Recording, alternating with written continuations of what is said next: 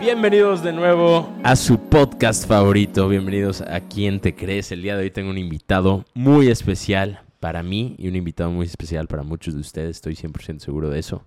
Es un gran amigo, una persona que conocí hace aproximadamente unos dos años ya de conocerlo como amigos, como hermanos, de vivir la vida juntos. Nos hemos puesto unas fiestas increíbles alrededor del mundo.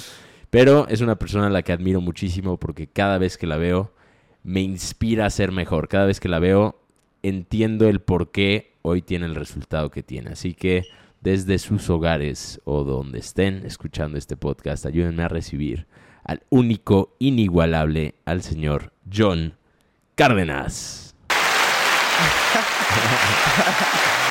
muchas gracias, muchas gracias. Bienvenido, viejo John. Por la invitación. muy emocionado, pero muy asustado también a la vez. Bien, bien. John está en ayunas y llegó y le dio un mezcal de desayuno. Dos. Ya son las dos de la tarde, entonces tampoco está tan mal. Pero estás bien. Estoy bien. melo, melo. Listo, listo para iniciar. Muy bien, John. Te voy a platicar la dinámica del podcast. Eh, lo primero que tenemos que hacer es elegir unas gafas. Entonces, hoy saqué unas gafas locochonas, creo que para ti, porque vamos a ir a ver a El Conejo Malo. El Conejo Malo. Vamos a ir a ver a Bad Bunny en la noche, entonces Creo que las del conejo malo van a ser para ti en este, en este podcast. y la idea de las gafas es que te puedas poner una perspectiva diferente. Estas gafas son rosas, entonces en cuanto te pongas las gafas, siente el poder. El poder, el cambio de perspectiva y entra en el papel de poderoso. Listo. ¿Listo? Las dos son rosas, de hecho.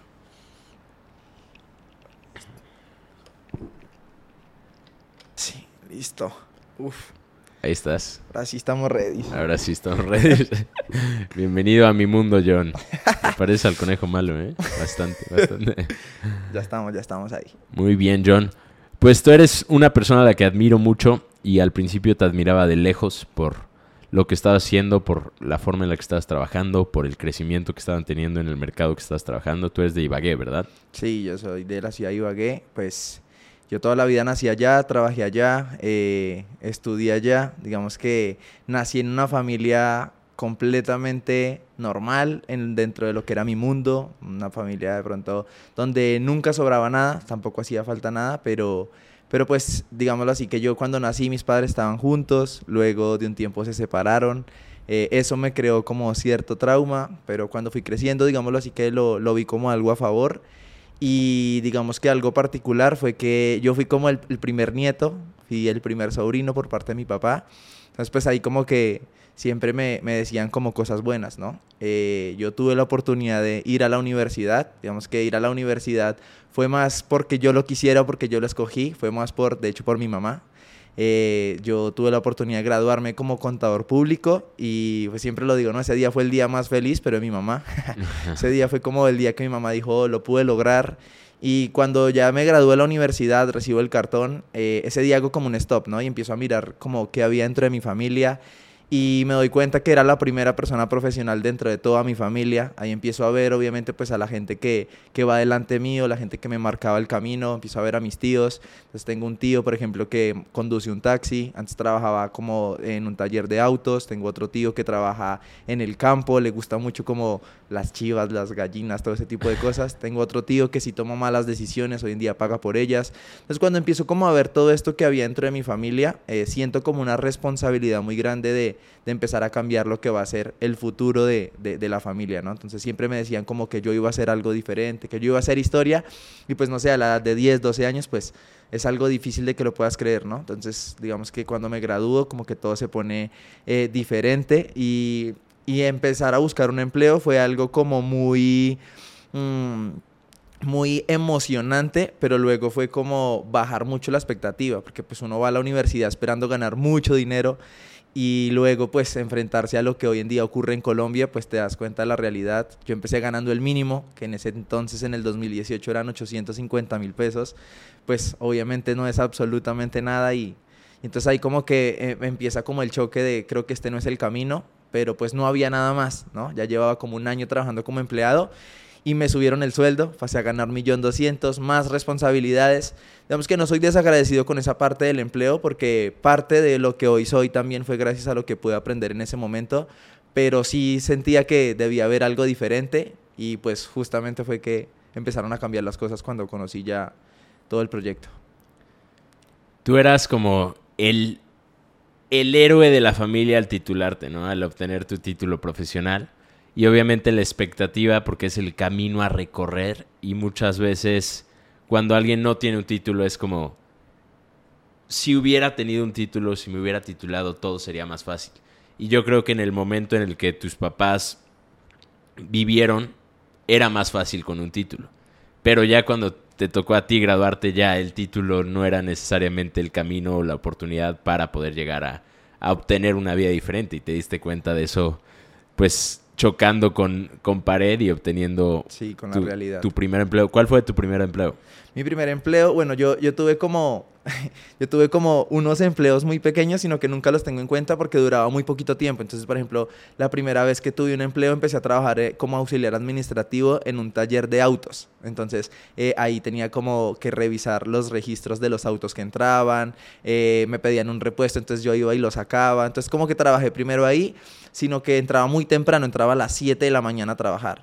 Y a mí nunca me ha gustado madrugar. Entonces, siempre llegaba tarde y luego para, para un torneo, yo jugaba Ultimate Frisbee, jugué desde el 2010 hasta el 2018. Y, y, pues cuando tenía un torneo, cuando tenía algo así, pedía permiso y no me lo daban, entonces renunciaba. Entonces ya renunciaba y cuando volvía encontraba otro empleo. Luego trabajé como auxiliar también contable de una empresa que distribuía insumos de panadería. Eso ahí digamos que trabajaba ocho horas al día, pero de verdad en lo que yo, en lo que me habían contratado, trabajaba solo tres horas. Entonces el resto de tiempo era como hacer lo que fuera. Entonces a veces trabajaba como bodeguero y pues eran cosas como que no me gustaban. Igual, un día tenía un torneo, era un viaje, un torneo en Santa Marta, un playero, y pedí permiso y me dijeron que no. Entonces dije, ah, bueno, saca trabajo, renuncié y, y, me fui. Luego ya sí encontré pues como tal un empleo donde ya duré un poquito más de tiempo, que ya era también auxiliar contable, pues prácticamente era como lo que había estudiado y allí duré como unos, trabajé como seis meses, luego me fui a un torneo internacional eh, pues no me dieron el permiso, entonces renuncié y cuando regresé, que fue después de un mes, eh, me volvieron a llamar. Entonces me dijeron, John, vimos que ya estás acá, entonces queríamos eh, contratarte nuevamente, entonces me contrataron, pero ya luego me contrataron ofreciéndome que un mes después iba a ganar más dinero, que me iban a dar un nuevo puesto y que era el puesto de tesorero, Entonces era como el que controlaba o que más bien tenía el control de absolutamente toda la parte financiera de la empresa, ¿no? Entonces yo, todo lo que la empresa ganaba, lo que la empresa tenía que pagar, los gastos, estaba pendiente como de todo eso. Y hubo una parte que yo siempre que la recuerdo, digo, entiendo hoy en día el, el, el, por qué administrar bien el dinero y es porque yo controlaba muchísimo dinero. O sea, es, el dueño me decía, yo no haga de cuenta que esta empresa es suya. Entonces, todo es suyo. Eh, ¿Usted cómo lo manejaría? Usted es el que va a cuidar todo lo que, lo, que, lo que opera. Y era muchísimo dinero, ¿no? Entonces eran, no sé, 350, 400 millones. Yo solo le quitaba uno o dos ceros como para que no se me fuera tanto. Y, y ya, se fue como el, el, primer trabajo y pues ya como de los únicos. O sea, tuviste varios hasta llegar a ese. Hasta llegar a ese que duré como un año más o menos. Y, y todos los otros trabajos que habías tenido, ¿los sacrificabas o renunciabas a ellos por el Ultimate? Ajá, sí. ¿Qué es el Ultimate? Bueno, el Ultimate Frisbee es un deporte que no es muy conocido en, digamos que en Colombia o a nivel mundial. Este es un deporte que crece en, en Estados Unidos, allí es donde, donde nace. Y eh, este deporte llegó a mí a través del colegio. Si yo estaba en el grado 11 y pues ahí digamos que hasta ese punto solamente como que jugaba fútbol y monté tabla en algún momento. Es un pasado como oscuro ahí que tuve. Y luego llegó un chico del, del, del colegio, le decíamos Pintucho, y este man llegó con un frisbee y entonces empezó como de moda eso y este man era el que lanzaba muy bien. Entonces todos como, no, enséñanos cómo es. Y ya luego ahí me empecé a meter por, con ese cuento, luego sacaron una selección del colegio. Yo me metí, como ya traía algo bueno y era que corría, o sea, ya era un atleta por decirlo así. Ya simplemente era como aprender las habilidades, ¿no? Eh, a veces uno piensa que de pronto no es solamente el, el, saber lanzar, pero no va mucho más allá de ello. Es un deporte muy combinado entre lo que es el fútbol americano y el baloncesto. Sí, ya solo que luego ya... Pues... Jugabas fútbol antes de hacer Ultimate, por eso tenías rendimiento, estamina. Sí, digamos que ya, ya pues, tenía buena habilidad para correr. Siempre me han gustado los deportes. ¿O fue por robar? Corría rápido. No, no, no, no, no, no, no, eran, los deportes. Siempre, no, toda la vida, digamos que yo le, le, le atribuyo mucho esto a mi mamá, ¿sí? Porque eh, los lugares donde vivía eh, cuando estaba pequeño, pues eran barrios como pues medianamente, no voy a decir que son los más peligrosos, pero pues sí era normal como ver pelados que robaban, ver pelados de pronto que, que tenían vicios. Por ejemplo, yo admiro mucho a mi papá porque mi papá se crió en, una, en un barrio medio maluco donde hoy el 90% de los que eran sus amigos o están muertos o están en la cárcel y pues yo nunca he visto a mi papá como en nada raro ni nada distinto a lo, a lo normal. Entonces lo admiro mucho porque sí puedes salir de un lugar malo, pero pues puedes marcar la diferencia. Entonces mi mamá como al ver eso, eh, mi mamá decide como empezar a meterme en esa vida deportiva, ¿no? Entonces yo me acuerdo muy pequeño yo practiqué natación, eh, practiqué clavados, luego ya me metí en el fútbol, luego pues yo tuve digamos que un problema de crecimiento, yo me estiré hasta los 17 años de edad, entonces dejé el fútbol como a los... El, chiquilín del... Sí, entonces digamos que me, me sentía como que me hacían a un lado porque era pequeño. Entonces lo dejé como a los 14 años, ya hasta ahí dejé de jugar fútbol, luego monté tabla como un año y ya luego fue que encontré el Ultimate, que fue como el deporte en el que más tiempo duré. Muy, muy sabia tu mamá, ¿no? Buscando el camino del, del deporte para que tuvieras un entorno diferente para mantenerme ocupado. Siempre me decía cómo era eso. O sea, vamos a de pronto la vida deportiva y eso me gustó mucho. Y eres muy bueno en, en, en varios de esos deportes que practicaste. Por ejemplo, en la natación yo he competido contra ti y eres, eres de los buenos. O sea, no, no, no significa que yo sea bueno, pero, pero para haber practicado un periodo corto de tiempo natación, eres muy bueno. Y el Ultimate ya fue como tu amor en cuanto a los deportes. Sí, ese fue como el, el que me gustó. Digamos que al inicio, como es un deporte que no es un deporte en el que te paguen, ¿cierto? Es un deporte por el que tienes que pagar por tus uniformes, pagarle a un entrenador para que te enseñe, eh, pagar por una cancha. Entonces, pues al inicio lo ves como mucho como un hobby, ¿no? Entonces yo, eh, digamos que ya entré a la universidad, empecé a crecer, conocí ya el mundo de la fiesta, ¿no? Entonces eh, yo tenía antes como muchos problemas mentales en cuanto a que no me sentía bien en el lugar en el que estaba, entonces como que encontré en la fiesta un refugio, entonces entrenaba entre semana, iba al gimnasio y los fines de semana pues me iba de fiesta, ¿sí? Entonces el rendimiento no era el más alto, pero digamos que me iba bien. Ya luego, eh, ya digo como tomo la decisión de decir quiero ser uno de los mejores jugadores eh, de este deporte, como en el año 2015, más o menos ya dije, voy a ahora sí a hacerlo bien. Entonces ahí es donde tomo la decisión de dejar a un lado todo, dejar los malos hábitos, la fiesta, y ya empiezo como a prepararme para, para eso. Es que lo que dices del Ultimate, creo que en todos los deportes, cuando empiezas, tienes que pagar y tienes que pagar por todo. El problema o, el inconveniente de, del Ultimate cuando tú empezaste es que no había una carrera profesional, no era como el sueño es llegar para poder estar en esta liga y luego ser profesional, ¿no? Era, era hacerlo por amor y hacerlo porque amabas el deporte en el momento sin expectativa de quiero llegar a, ¿no? Eh, y luego cambió tu expectativa y fue quiero llegar a ser el mejor de este deporte en Colombia. Así es. Digamos que cuando ya empiezo como a convertirme en, ese tipo de jugador, un poquito más aplicado, más disciplinado, obviamente las, las habilidades empiezan a cambiar y ya luego me doy cuenta que en Estados Unidos eh, sí hay una liga profesional, eh, se llama AUDL, en, también digamos que hace parte de ella Canadá, cuando voy a mi primer torneo internacional, que fue justamente con un equipo, no con el que siempre había jugado en la ciudad de Ibagué, sino que ya voy con un equipo de la ciudad de Bogotá. Sí, ahí fue cuando pude estar como en el mejor equipo que había en ese momento. Eh, voy a un torneo internacional, este equipo se llama Comunidad del Oso, eh, fue un torneo en Argentina, fue la primera vez que salí del país, justamente eh, gracias al, deporte. Y cuando voy allá a este torneo, la final justamente la juego contra un equipo canadiense, la jugamos contra un equipo canadiense, ese torneo lo ganamos y obviamente pues ahí como que empiezo a, a, ver de pronto un camino, ¿no? Decir como yo creo que por acá me puedo ir, ya empiezo a investigar como, como qué, es, qué es el camino de irse hacia allá, pues obviamente todos sabemos que el trabajo de migrante es lo que salga, pero pues eh, del otro lado estaba como el, el, poder jugar, ¿no? Y el poder jugar en una liga profesional en Estados Unidos no es como que te van a pagar lo que le pagan a un futbolista, no, no, no, sino, sino es de pronto ya él no te paga, o no tienes que pagar por jugar. El poder vivir. Exactamente. De, lo que, de lo que amas. Así es.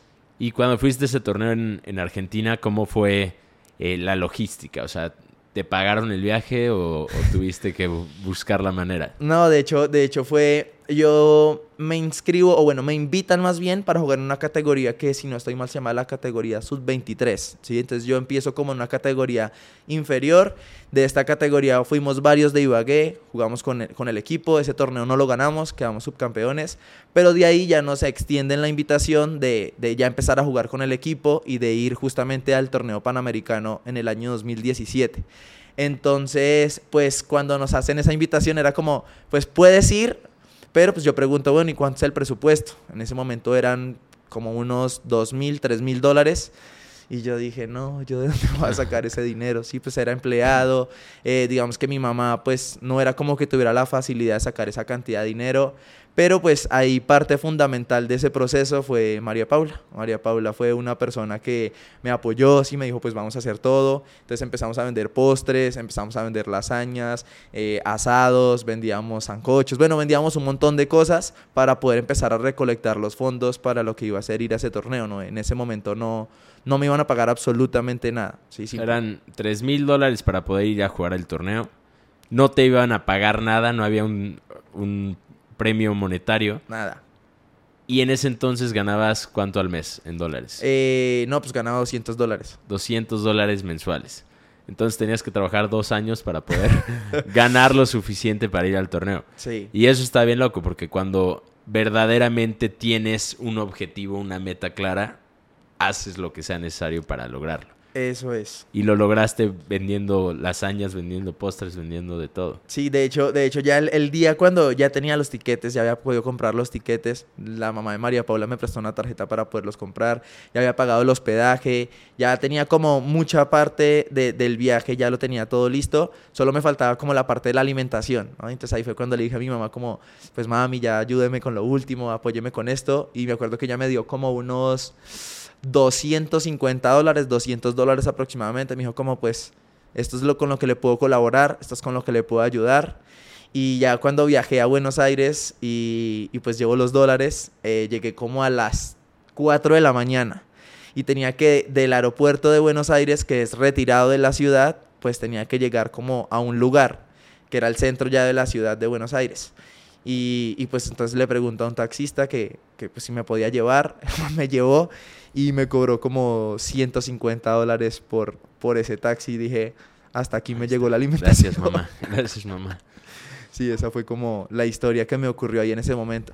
Pero yo creo que cuando uno toma ese tipo de decisiones, también le empiezan a ocurrir como cosas buenas, ¿no? Yo, yo creo que fue el, yo llegué a un lugar que era un amigo de un amigo de un amigo que me dijo como, parce, pues si usted viene para acá, llegue a mi casa, yo lo recibo, eh, yo lo llevo a conocer la ciudad, entonces llegué donde él y le conté, le dije, parce, pues no tengo hospedaje acá estos días, él me dijo, le va a presentar a una amiga y voy a decirle a esta, a esta chica que si le puedo ayudar con hospedaje, dio la casualidad que esta chica era fan del equipo, entonces dijo, no, pues es alguien de ese equipo, dígale que de una, eh, voy donde... A, de donde los la 200 chica. fans del equipo, sí, una de ellas era esa.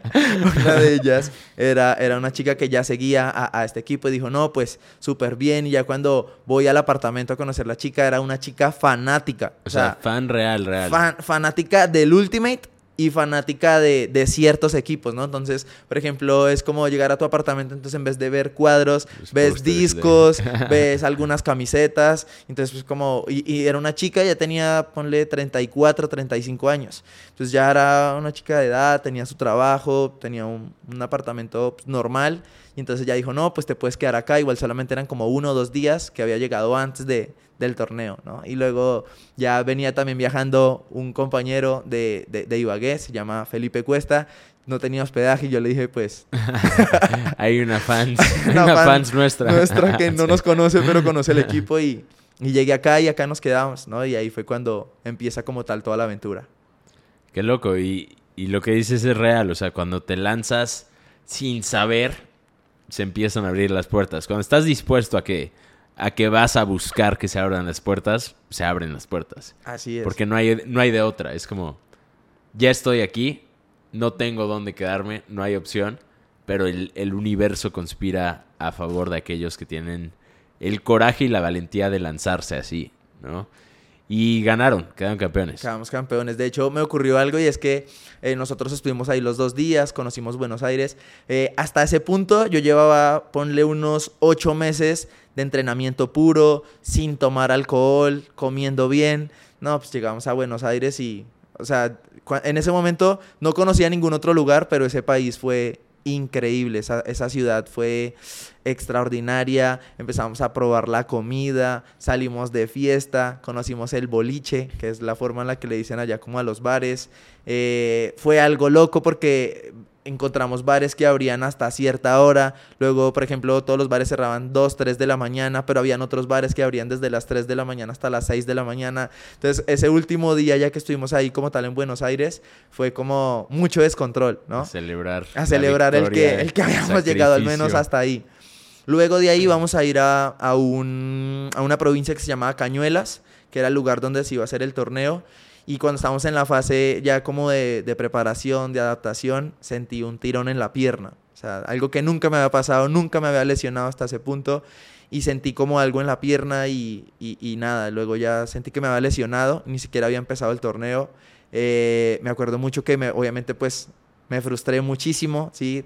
Eh, no voy a decir que entré en depresión, pero sí me fui como a, quería estar solo, estaba como, a veces me salían las lágrimas, pues porque dices tanto sacrificio para llegar hasta acá y ni siquiera ha empezado el torneo y ya me lesioné, ¿sí? Ahí se me acercó uno de los entrenadores, pues que de ese equipo aprendí mucho, tenía diferentes entrenadores muy buenos y uno de esos entrenadores trabajaban mucho la mentalidad, ¿sí? Ese equipo trabajaba muchísimo la mentalidad, no era tanto de habilidades, no era tanto de vamos a correr más, eso es algo que de por sí tú ya traes pero era más el trabajo de mentalidad. Este man me dijo que si dentro de tu cabeza está el no tienes nada, no vas a tener nada.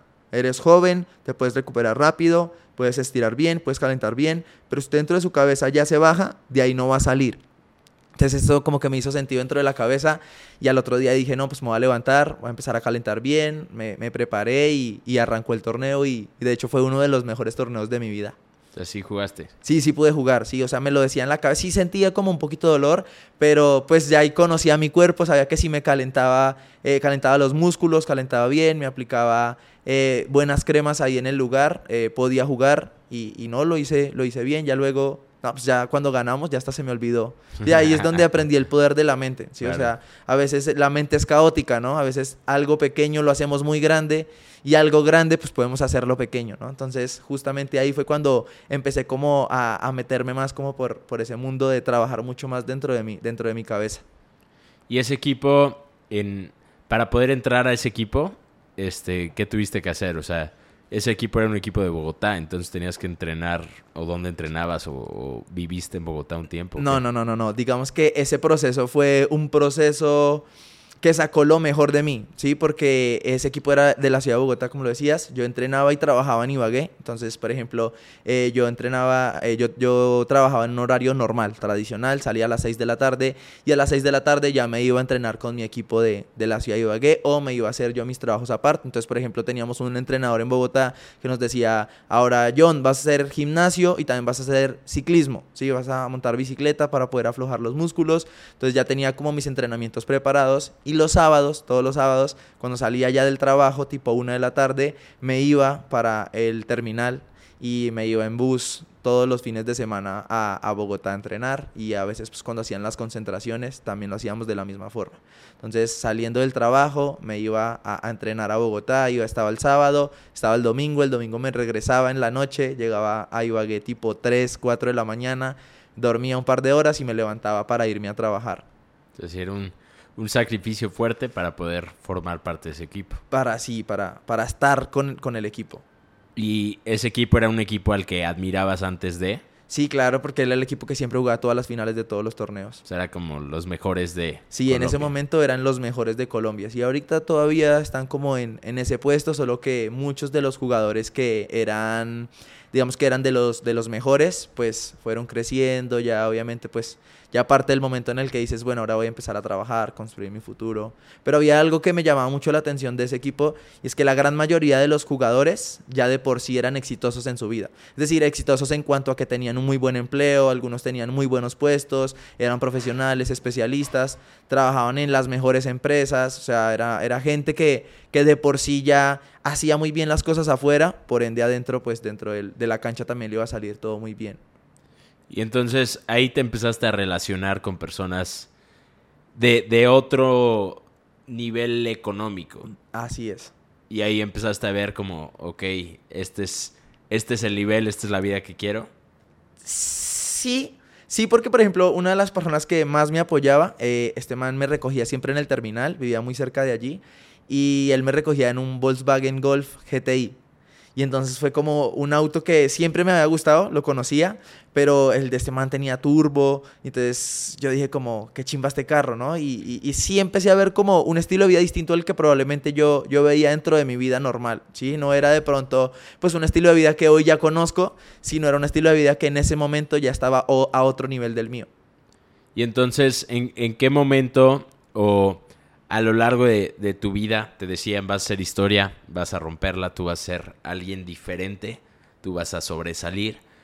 Pero tú lo veías, o sea, veías como te veías a ti viviendo otra vida después, después de haber obtenido tus primeros empleos, después de haber sido campeón en el Ultimate. ¿Cómo veías tu futuro? No, digamos que eh, siempre hay, una frase que dice, a veces tú tienes planes, pero Dios tiene propósito, ¿no? Entonces, uno de mis planes estaba, por ejemplo, irme a Bogotá.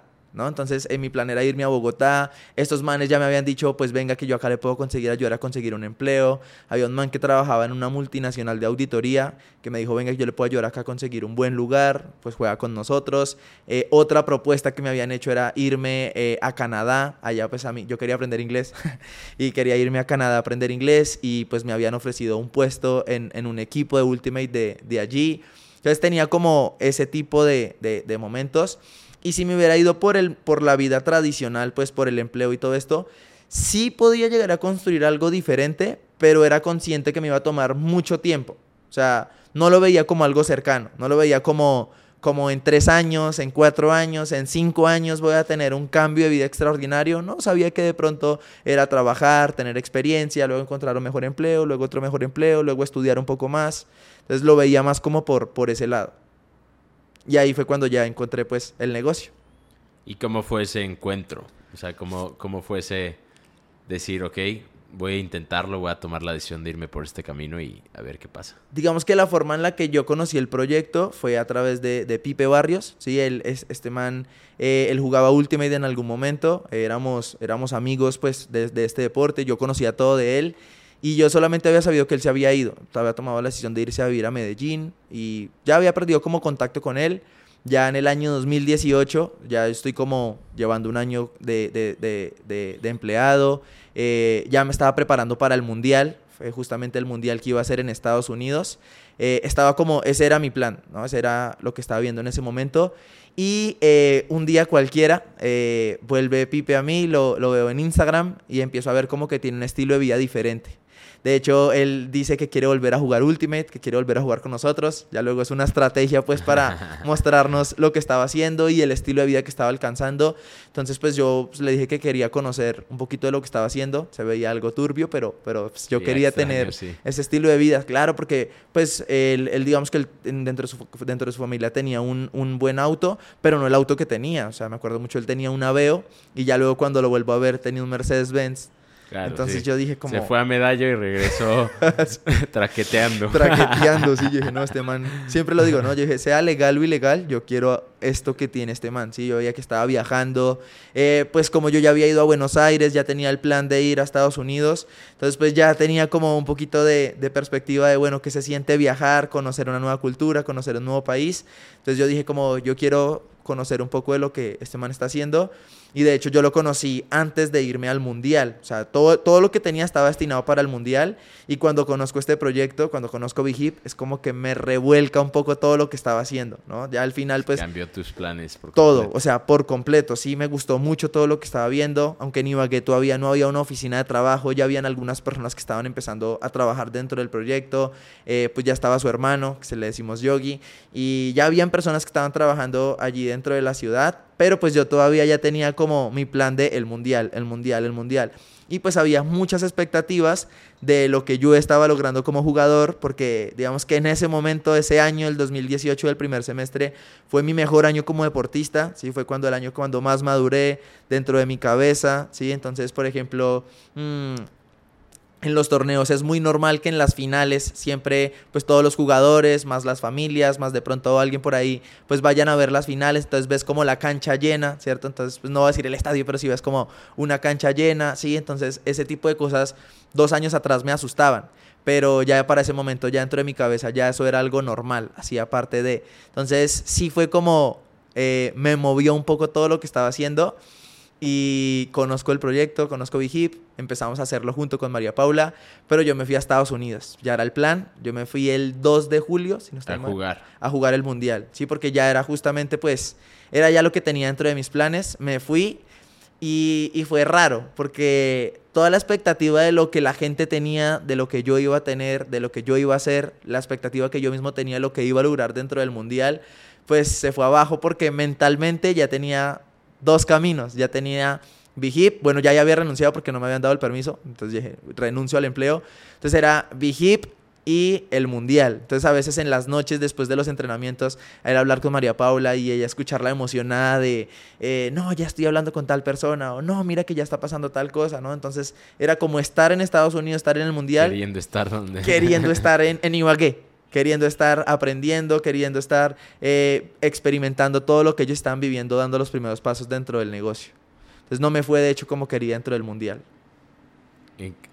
¿Jugaste con el equipo de Bogotá? Jugamos, sí, jugamos con el Oso. Digamos que un mundial ya es otro nivel. Y es, contra Estados Unidos, que es el, número uno. El número y Canadá, que es el número dos. Eh, sí, digamos que en, los mundiales es, es la misma, mm, es la misma forma como en todos los deportes y es que eligen los mejores equipos de cada país, ¿no? Entonces los equipos campeones, entonces por ejemplo nosotros jugamos contra un equipo de Italia, jugamos contra un equipo de Inglaterra, jugamos contra los mejores en ese entonces que eran de Venezuela y entonces muchos de esos equipos también buscan mm, reforzarse con jugadores americanos. Eh, con jugadores de, algunos otros países. Entonces ya obviamente ahí en un mundial sí está lo mejor de lo mejor de lo mejor entre los mejores. Entonces obviamente ahí ya requería otro tipo de nivel. Y cuando regresaste del mundial, obviamente el resultado no era el que querías, pero regresaste emocionado por incorporarte a lo que se estaba creando en Ibagué. Sí, de hecho a mí me ocurrió algo y es que eh, yo en Estados Unidos duré un mes Duré un mes justamente, no, perdón, en, en, Argentina yo duré un mes, pero todo el proceso del torneo y todo esto duró 15 días. Los otros 15 días era estar sin dinero, pero conociendo y, y bueno, digamos que ahí viví como otro tipo de momento de, de sí estar en otro país, salir a caminar, conocer, pero no tenía casi para la comida. Entonces, eh, ya para el siguiente viaje me dijeron, no, pues no cometa el mismo error. Yo dije, no, Estados Unidos, iba a conocer Chicago. Otra vez me eché el mes. Entonces me pasó que eh, ya cuando el mundial se acaba, cuando me el, el, mundial fue en Cincinnati, que es Te quedaste varios días me más. Me quedé varios días más sin dinero, sin plata. Y, y, tenía el hospedaje pago hasta un momento nomás. Luego me faltaban como tres o cuatro días de que no tenía ya más dinero, no tenía para el hospedaje, no podía obviamente llamar a mi mamá para ese momento y decirle mamá, porque ya me lo habían dicho, si me va a entender. Entonces ahí viví una situación donde dormí una noche en la calle, sí, donde dormí, pues no dormí, de hecho, o sea, pasé la noche en un parque con dos manes más también que ese día se iban para el aeropuerto y, fue como, ese día fue como un antes y un después, y fue como, pues marica, ¿qué estoy haciendo con mi vida? ¿no? O sea, ¿qué estoy haciendo con lo que, con lo que yo me estoy proyectando? Pues, o sea, nunca había llegado hasta ese nivel de, de ya estar en la calle, ya es... Sí, estaba en Estados Unidos, no es lo mismo estar en la calle en Ibagué o en Colombia que estar pues en Estados Unidos, pero igual fue un choque muy, muy, muy, muy, muy fuerte. De hecho, cuando ya, bueno, pasa, puedo encontrar una persona que me dio hospedaje una noche, ya luego me, me, voy a regresar, ¿no? Entonces ahora eh, había hecho, un, había comprado un vuelo que tenía una escala en Panamá, yo dije, no, pues aprovecho, voy, conozco Panamá, yo pues dije, va, a aprovechar para hacerlo. En el viaje de ida, esa era la idea, pero en el viaje de regreso yo dije, no, marica, la cagué. 24 horas sin comer. 20 dólares tenía. 20 dólares me había durado y, no los había utilizado. Yo dije, bueno, estos 20 dólares, algo tiene que pasar, algo tiene que suceder, es para el transporte. Y yo llego a Panamá. En Panamá hay una particularidad y es que puedes tener wifi por 30 minutos, gratis. Entonces yo llego a Panamá, llego y pongo en, en mi Facebook personal, pongo, estoy en Panamá. ¿Qué hay para hacer? Bien padre. Sí, ¿qué hay para hacer? Y entonces, parce, dio la casualidad. Por eso digo, cuando uno se lanza, le pasan cosas. Alguien te escribió. Me escribió un man que había visto por allá como en el 2012. Un amigo dinámico, lo había visto una vez en mi vida. Y el man me escribe, se llama Sebastián. Y Sebastián, parce, ¿qué más? ¿Todo bien? Eh, estoy acá, yo estoy viviendo en Panamá. ¿Dónde está? Y yo le dije, no, marica, ¿qué hace? Nos vamos a ver, ¿o Estoy acá en el aeropuerto. Me dijo, marica, tengo 24 horas, tengo 24 horas acá. Me dijo, parce, quieres yo voy y lo recojo. Yo le dije, de una, solamente tengo un problema, no tengo internet. Entonces él me dijo, no, no, no, salga, espéreme de afuera que yo lo recojo. Pues era un man que nunca había visto, pues había visto una vez. Sí fue por mí al aeropuerto. Yo obviamente pues yo dije como, pues normal, ¿no? Ya cuando el man me recoge y cuando volvemos a la ciudad de Panamá, ya me doy cuenta que el man se echa un viaje. O sea, son 30 minutos desde el aeropuerto hasta la ciudad. Y yo dije, uy, este man... Pues obviamente yo haciéndole la charla, el man también era un man jugaba Ultimate, digamos que también pues tenía referencia al oso, me tenía referencia a mí como jugador. Y pues no, nada, ese man ese día fue como para mí un ángel. Ese man me invitó a desayunar, me invitó a almorzar me invitó hasta a una fiesta que había de, de un hijo de una vieja de, de un equipo ahí de, de, Panamá. Pues era como, hey, ya le presento a John, este me juega en el... Ay, marica, ¿qué más? ¿Todo bien? Y pues nada, ese día fue como una experiencia donde dije, pues Dios me acompaña. Creo que esos son los, los mejores momentos del, del viaje. Obviamente viajar no es tan fácil y hermoso como, como se ve o como pensaría uno no hay que, hay que prepararse, ¿no? Se, aprende, o sea, los primeros viajes se hacen así y luego se aprende, pero, pero esos son los momentos que, que, es como, wow, los momentos en los que dices, no pensé que, que iba a estar aquí, o sea, viviendo esto, ¿no? Así es. Y son, es cuando te lanzas y las puertas se abren. Sí, fue algo muy loco. 24 horas en Panamá, Panamá, Colombia, llegaste a Ibagueto y ya había iniciado el equipo en Ibagué. Sí, ya, está, ya estaban trabajando. De hecho, pues eh, en el viaje de Panamá a, Bogotá, pues muy reflexivo, pensando, tomando decisiones. Venía un poco aburrido, la verdad, venía un poco achantado por lo que me había pasado. Digamos que antes del viaje, pues me veía como un atleta, ¿sí? Estaba yendo al gimnasio, comiendo bien. Cuando llegué, llegué así súper flaco, o sea, irreconocible, ¿sí? Entonces, pues venía así como medio achantado, aburrido. Llegué a Panamá, me escribió María Paula, como, bueno, llegué, perdón, a Bogotá, me escribió María Paula, ¿cómo llegaste? ¿Todo bien? Y cuando llegué, a, ya pasé, pues por, fui por mi maleta, se abrieron las puertas y veo a María Paula ahí. Me estaba recibiendo, me estaba esperando.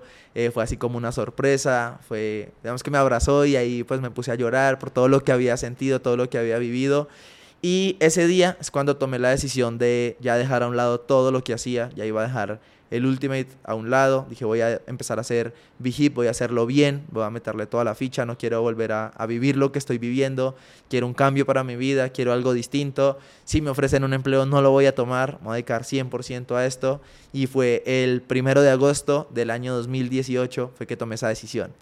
Luego regresando, eh, pues empezamos a hacer como todo el trabajo, ya estaban todos los chicos en la oficina, ya ellos sentían la emoción, la energía, todo. Y eh, Pipe nos, nos hace como una reunión y nos dice que si queremos hacer bien el negocio teníamos que viajar a la ciudad de Medellín. Que justamente como el 3 o 4 de agosto, si no estoy mal, iba a venir un tal Michael Sarfeld y que iba a estar la familia de Medellín. Yo no sabía pues quiénes eran esta gente, ¿sí? Pipe dijo, quieren venir, tienen que, que estar acá. Entonces pues yo sin dinero, sin nada. Entonces habíamos hablado con María Paula de uno solo ir. Luego pues finalmente dijimos, no, tenemos que ir los dos, vamos a hacer todo lo posible Venimos con, con Alfredo, fue la persona que nos trajo hasta acá a Medellín.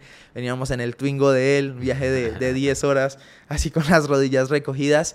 Y llegamos acá a Medellín, ya vimos como otra visión de lo que era el negocio, ¿no? Pues, llegar a Ibagué, habían cinco personas, llegar a Medellín, había un evento de 600 personas. Eh, la emoción, conocer a Michael, eh, escuchar justamente pues a todos los integrantes de la familia Medellín. Fue como de rectificar y decir, esto es lo que quiero, esto es lo que voy a hacer, esto es lo que me voy a dedicar. Y ese día, nunca se me va a olvidar, porque eh, Michael vendió una visión de hacer muy bien lo que estábamos haciendo en tres años, te puede dar la oportunidad de lograr un cambio de vida que nunca habías visto. Y ahí fue donde me marcó la meta de decir, tres años donde pues voy a hacerlo, voy a hacerlo un día sí, el otro también, voy a enfocarme en, empezar a construirme, en hacer el negocio, en hacerlo bien y pues ahí fue cuando empezó como todo el proceso. Y el equipo de, de Ibagué explotó después de eso. Creo que en parte porque las bases y los cimientos de ese equipo, todos habían tenido una escuela previa. Y esa escuela había sido el Ultimate, una escuela de de ser competitivos, de, mentalidad, de ser fuertes mentalmente. Y entonces cuando empezaron el negocio fue como, vamos a enfocar lo que ya sabemos en el negocio. Vamos a seguir compitiendo, vamos a seguir siendo fuertes, vamos a seguir creciendo y poniendo en práctica la disciplina necesaria para poder llegar a ser lo que queremos ser. Sí, digamos que ahora, actualmente, hablando un poquito otra vez del Ultimate, hay, hay un, el, el, mejor equipo, digamos que el campeón dos años consecutivos, un equipo de la ciudad de Ibagué actualmente. Y, y creo que la gente de Ibagué tiene algo especial y es que dentro de su cabeza siempre dicen, si él puede, yo puedo, yo puedo hacerlo, yo puedo ser mejor, yo también lo puedo lograr.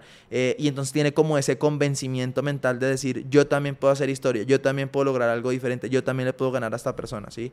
Entonces fue como esa transición y dentro del negocio fue eh, meternos lo mismo, ¿no? Fue decir, vamos a hacerlo, vamos a lograrlo, si en Medellín está funcionando, lo vamos a hacer. De hecho, pues en ese momento la ciudad de Medellín era el mejor sistema, ¿cierto? Y entonces fue como siempre repetirnos y, y vamos a competir con Medellín y vamos a hacerlo y también vamos a poderles ganar y ellos son nuestro referente y les vamos a ganar y nos vamos a meter como eso dentro de la cabeza. Entonces siempre digo que competir con el mejor te hace sacar lo mejor de ti. Si uno compite con alguien que es más malo, tienes de referencia una persona que lo ves muy alcanzable, pues no, no va a sacar lo mejor de ti, no vas a encontrar nuevas habilidades, no vas a encontrar eh, tu mejor versión.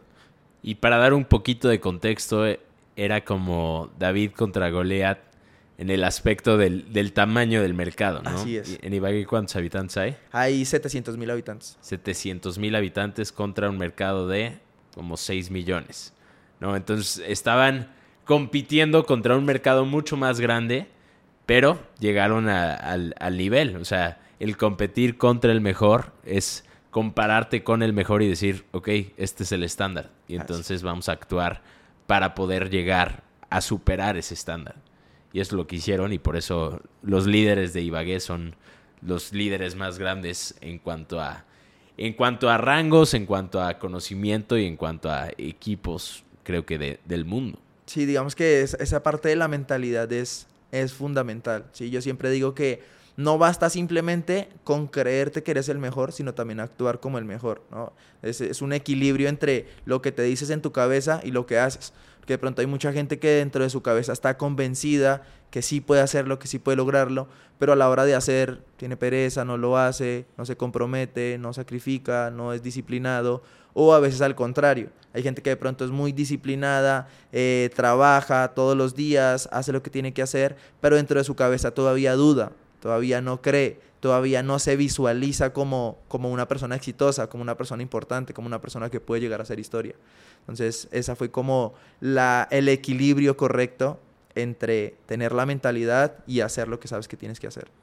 Hay una frase que me, me gusta mucho, que te escuché hace mucho tiempo, pero quiero saber qué significa para ti esta frase y es que la presión es un privilegio.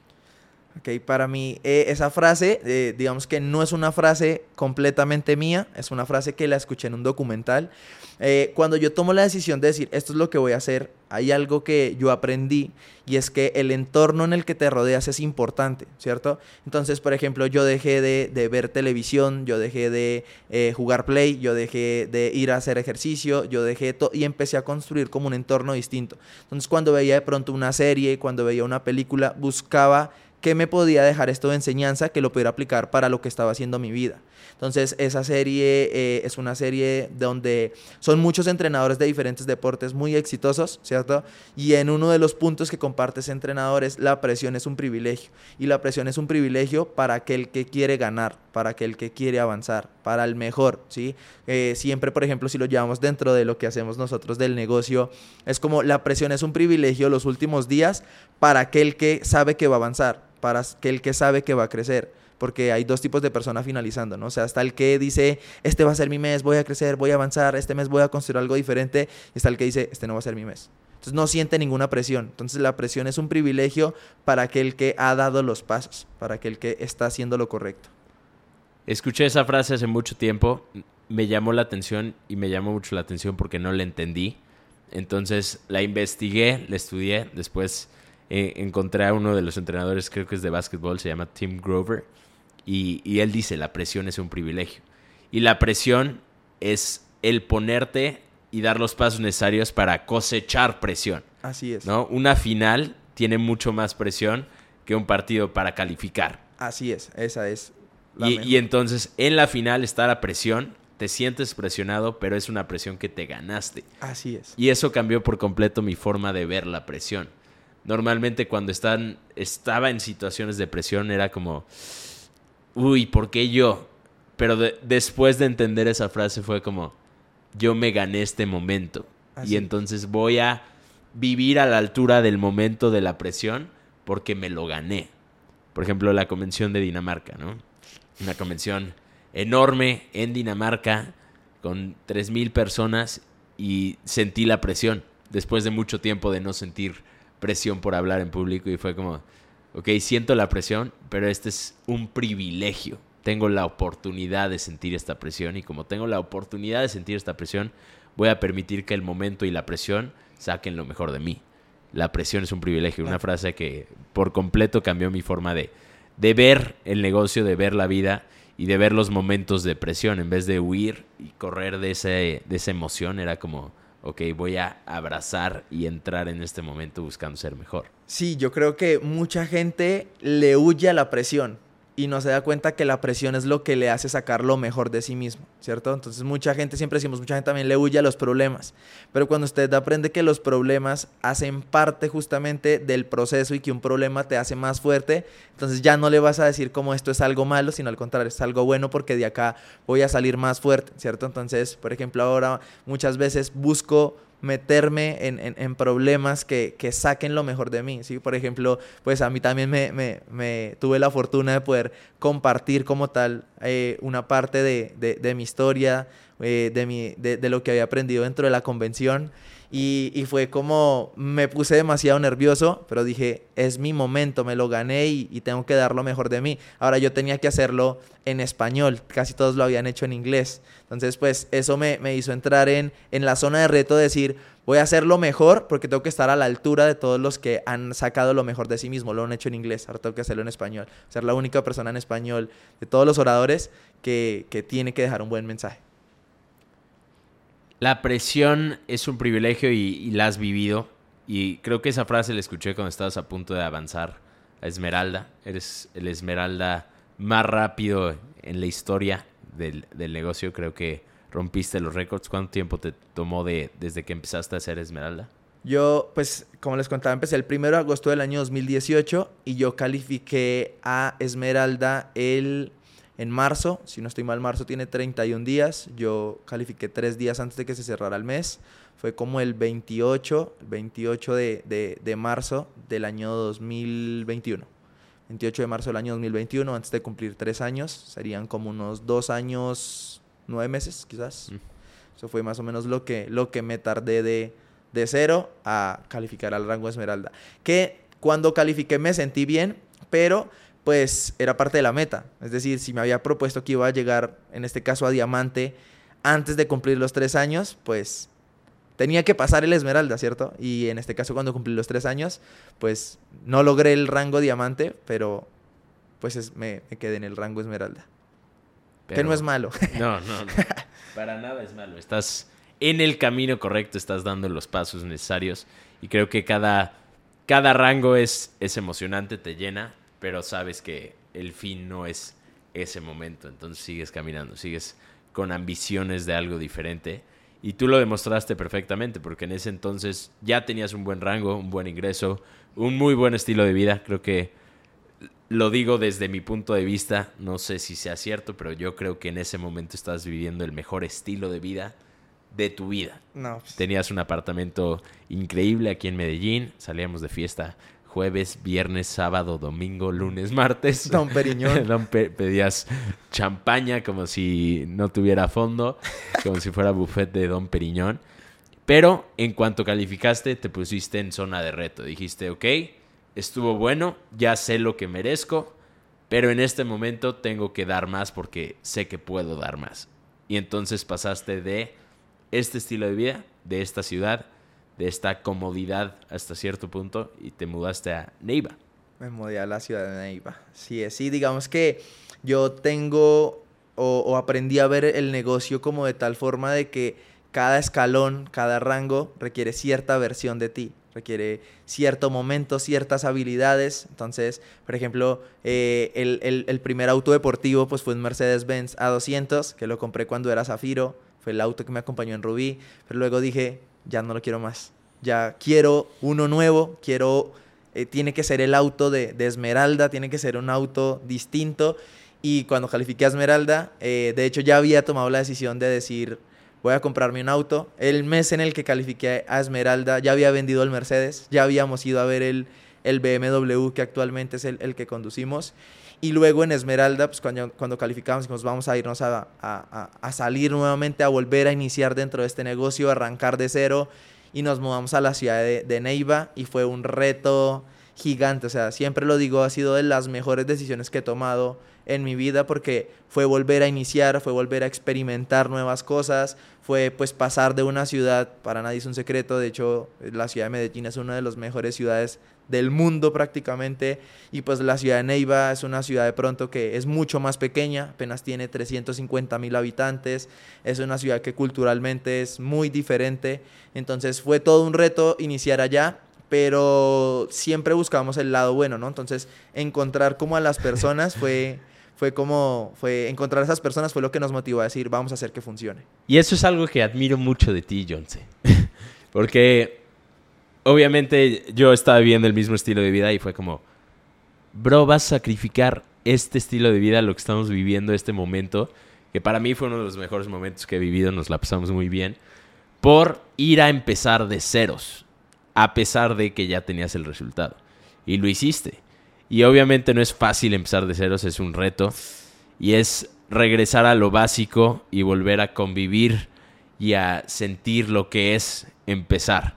Obviamente ya tenías experiencia, ya tenías talentos y habilidades que desarrollaste en el proceso y ya tenías un soporte y un apoyo económico, ¿no? Sí. Digamos que obviamente esa parte fue importante, pero, pero no, volver a iniciar es prácticamente volver a empezar de cero, o sea, volver a, dar todos los eventos, era estar todos los días dentro de la oficina, era ahora eh, construir una nueva infraestructura, ¿cierto? Eh, por ejemplo, ya estaba acostumbrado, pues, ya sea en la ciudad de Ibagué o acá en Medellín, dar working groups para gente, 100, 200, 300 personas, era algo que me ponía en zona de reto, o sea, de todas formas, todo me da nervios, pero, pero lo hacía, ya lo podía hacer mucho mejor a llegar a Neiva y dar working groups con siete personas, con ocho personas, ¿cierto?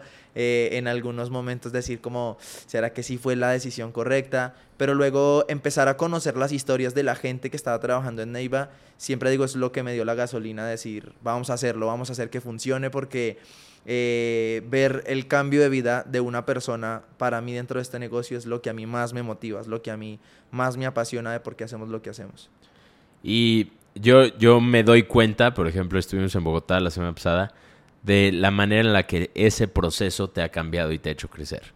Porque te admiraba mucho antes de que fueras a Neiva, o sea, ya, ya aprendía de ti, ya, ya me, me, agregabas mucho valor en tu forma de ver las cosas y tu forma de expresar y tu forma de comunicar. Pero creo que eres una persona totalmente diferente a la que conocía en Medellín. Ya, ya te convertiste en una persona...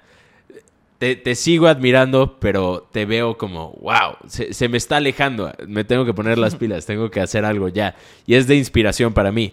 Y es algo que, que me encanta de nuestro círculo de amigos, que es a pesar de que no nos veamos siempre, a pesar de que nos veamos todos los días, cuando nos vemos, nos vemos siendo mejores.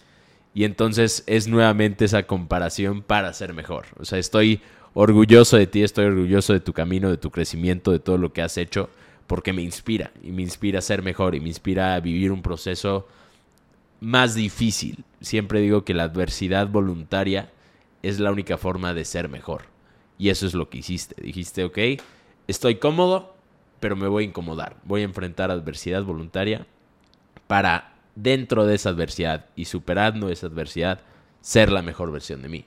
Y creo que eso es lo que en este momento eres, en, eso, en este momento estás enfrentando. ¿Y qué sigue? Pues ya ahorita vamos a complementar, vamos a completar un año eh, y unos meses, un par de meses de estar en la ciudad de Neiva. Eh, digamos que actualmente se ha construido un muy buen equipo, nuevamente unas muy buenas bases. Yo creo que hoy en día también parte de lo que soy, justamente a, a, a, lo que decías hace un rato, y es que me empecé a rodear de la gente que me aportara mucho valor, ¿no? Entonces, ese círculo de amigos que empezamos a construir fue como ir sacando lo mejor de todos y empezar a colocarle mi esencia.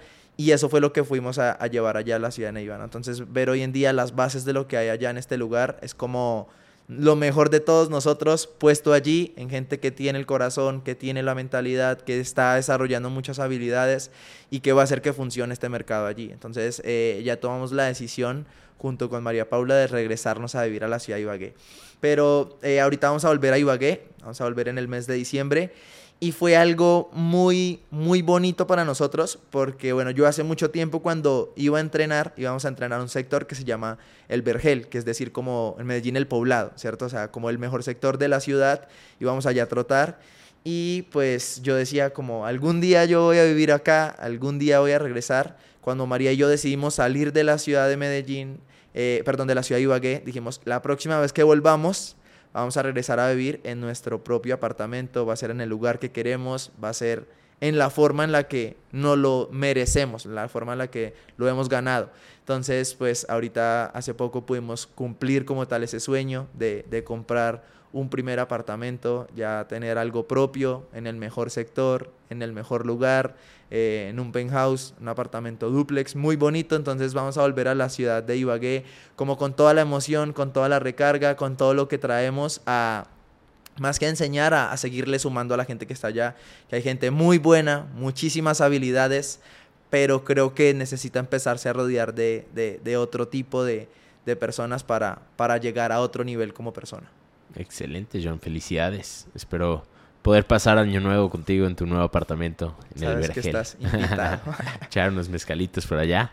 Últimas dos preguntas, John. Ha estado increíble esta conversación. Sé que tendremos muchas más porque hay mucho más por contar, mucho más por, por aprender de tu historia. Yo la conozco, pero sé que muchas personas no conocen los detalles y los detalles hacen la enorme diferencia. Entonces, próximamente estarás de vuelta en este podcast, ojalá. Claro que sí. Este, últimas dos preguntas. La penúltima es el nombre del podcast. El nombre del podcast es ¿Quién te crees? Así que, John C., ¿quién te crees? Es una pregunta, es una pregunta difícil, sí, pero yo me creo una persona eh, bastante humilde, sí, yo creo que, pues, a veces uno confunde el, conce el concepto de humildad, ¿no? El concepto de humildad no es ausencia económica, sino es que a pesar de lo que tienes, pues sigue siendo la misma persona, ahora permitiéndote cosas, aceptando algunas y otras diciendo esto no me suma, esto no me sirve, lo hago a un lado. Pero creo que soy una persona que le gusta ayudar, que le gusta sumar, eh, soy una persona que dejó de perseguir y ahora quiere que las cosas la persigan, ya no voy detrás del diamante, quiero que el diamante me persiga, quiero ser ese tipo de persona que diga, este man ya debería hacerlo porque se lo merece, por lo que tiene, por lo que sabe, por lo que ha construido, por las habilidades, por el corazón. eso es lo que, lo que en este momento creo que soy. Creo que mi tipo de personas, la persona, las personas con las que me rodeo son personas que tienen una humildad increíble, pero al mismo tiempo una confianza absoluta. Y muchas muchas veces la sociedad cree o, nos dice que si eres humilde no puedes tener confianza, porque la confianza es arrogancia. Arrogancia. Pero si eres, eh, tienes confianza y no tienes, solo eres arrogante. Entonces creo que es la suma de las dos. Es tener la confianza necesaria para decir soy el mejor y la humildad necesaria para decir soy el mejor y porque soy el mejor estoy dispuesto a aprender. Sí, eso estoy es algo dispuesto a aprender. Es algo que nunca eh, lo he dejado de un lado. Siempre me gusta tener la oportunidad de aprender de cada persona. De hecho, eh, en este último año he podido aprender de, de, personas que si lo llevamos en rangos de liderazgo están muy por debajo del mío, de pronto en experiencia, en, tiempo, llevan mucho menos tiempo que yo dentro del negocio, pero de pronto son mayores que yo y me enseñan cosas de la vida, ¿no? O sea, creo que eso, eso es algo fundamental, si obviamente sigo confiando mucho en mí, creo que no soy una persona perfecta, pero hace poco escuché justamente a, a tu papá, a Carlos, el concepto de no es ser perfecto, es ir en búsqueda de la excelencia, ¿no? Y, para mí ser excelente o ir en búsqueda de eso no es solamente lo que yo tengo, sino también todavía estar dispuesto a escuchar, aprender. Creo que lo peor que le puede pasar a un ser humano es cuando cree que ya lo sabe todo, cuando cree que ya llegó, cuando cree que ya no necesita aprender nada más y que sola esta y solamente esta persona tiene la razón. Pero cuando una persona llega hasta ahí, es como que hasta ahí llegó, es el estancamiento. del fin. Ahí ya, hasta ahí vas. 100%. Y tú eres el complemento de estas dos cualidades. Eres confianza, porque ve cómo roqueas esos lentes rosas. y humildad para aprender. Estás siempre dispuesto, siempre buscando ser mejor. Y esas son las cualidades que a mí, en lo personal, hacen que alguien o hacen que yo quiera formar parte de la vida de alguien. Porque si tienes confianza absoluta, pero no tienes humildad, eres un arrogante, eres un creído. Pero si solo tienes humildad, pues eres un pendejo. Porque solo, e, solo eres, ¿sabes? Te, sientes por debajo de. De la gente. Y no, tienes que tener confianza y humildad. Penúltima pregunta, digo, última pregunta, viejo John. La última pregunta es acerca de la muerte. Y es que ya has tenido la oportunidad de viajar en muchos aviones. ¿Te da miedo? No. ¿Ya no? ¿Tranquilo? ¿Al principio? No. ¿No? ¿Nunca? Muy bien. Pues a mí en lo personal, el estar en un avión, el viajar, me, me desconecta, me hace sentirme muy, muy bien. Tengo pensamientos muy distintos a los que tengo en mi día a día cuando estoy en un avión, cuando estoy viendo por la ventana y viendo nubes a 10.000 pies de altura. Uh, no, no sé por qué, pero es como mi lugar para meditar. Y he pensado mucho en la muerte y creo que mi muerte ideal sería en un avionazo. sé que suena bizarro, pero siempre que hay turbulencia es como... No, no me da miedo porque pienso si se cae, sería mi muerte ideal. Y para mí sería la muerte ideal porque creo que me daría el tiempo suficiente de dejar un último mensaje. Y aunque nadie lo escuche, creo que me iría en paz porque dejé mi mensaje, ¿no? Entonces, en esos 30 segundos de caída libre, ¿cuál sería tu mensaje en una nota de voz para el mundo? Ok, es una, es una pregunta interesante porque nunca lo había pensado, ¿sí? Nunca, nunca había pensado en eso. De hecho, considero que ahorita ya no veo la muerte como el fin, sino como la oportunidad de empezar a vivir, ¿no? De, de, vivir la vida como con más adrenalina. Eh, entonces yo creo que por ahí iría mi mensaje, ¿cierto? Mi mensaje sería eh, son los últimos momentos, pero para ti que todavía tienes muchos, vívelos al máximo, cosa que el día que te vayas, te vayas feliz, te vayas eh, satisfecho con, la, con lo que has vivido, con la forma en la que has experimentado las cosas. Eh, los momentos buenos, disfrútalos al máximo y los malos, disfrútalos al máximo porque hacen parte de la vida. Creo que ese sería como mi mensaje, la oportunidad para que vivas al máximo tu vida. Bien, me gustó, me gustó, viejo John vive al máximo porque yo ya no voy a vivir más después de este mensaje. Disfrútalo. No, increíble, John. Gran conversación, gran plática. Hoy vamos a irnos al concierto de Bad Bunny. Hay unos mezcales esperándonos, entonces sé que va a estar bueno, sé que vamos a, disfrutar muchísimo. Disfruto mucho tu presencia. Sabes que te amo, te aprecio, te estimo y te admiro. me haces mejor. Entonces, muchas gracias por, por tu tiempo. Si les gustó este episodio del podcast, denle me gusta, compártenlo con alguien que pueda, eh, pueda servirle este podcast, le pueda agregar valor. Si lo están viendo en YouTube, hola, vean el viejo John, tiene unos lentes irreales. Suscríbanse al canal, denle me gusta y pues eso es todo. Eso es todo. Eso es todo, gracias amigos. por la invitación, Juanca, y gracias a, A ti, todos. viejo John. A ti, viejo John. Muchísimas gracias. Que tengan un excelente día.